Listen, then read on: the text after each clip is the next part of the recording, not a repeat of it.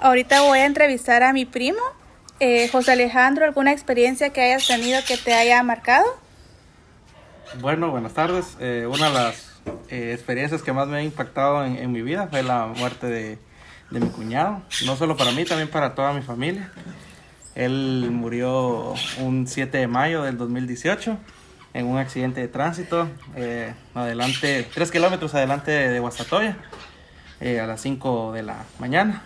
Eh, ya pues ha pasado bastante tiempo, ¿verdad? Desde la muerte, pero ha sido la verdad que la, el momento más chocante de, de, la, de la familia, porque nunca, nunca hemos tenido la, la, muerte de un ser querido tan cercano y pues esa vez nos, nos tocó vivirla y pues eh, se le extraña bastante, pero hay que superar las, las cosas.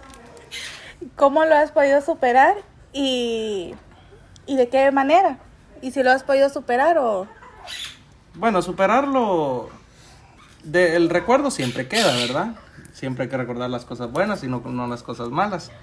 Eh, superarlo, pues sí, ¿verdad? Todo el mundo tenemos que superar las, estas situaciones difíciles porque eh, pues eso a la larga pues eh, tiende a afectarnos negativamente en la vida, pues hay que superar las, las cosas.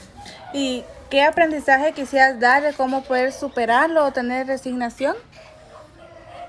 Pues tener mucha fortaleza y, y pues superar, ¿verdad? Porque como anteriormente había dicho, eso puede generar eh, actitudes negativas en la vida de uno, incluso hasta enfermedades.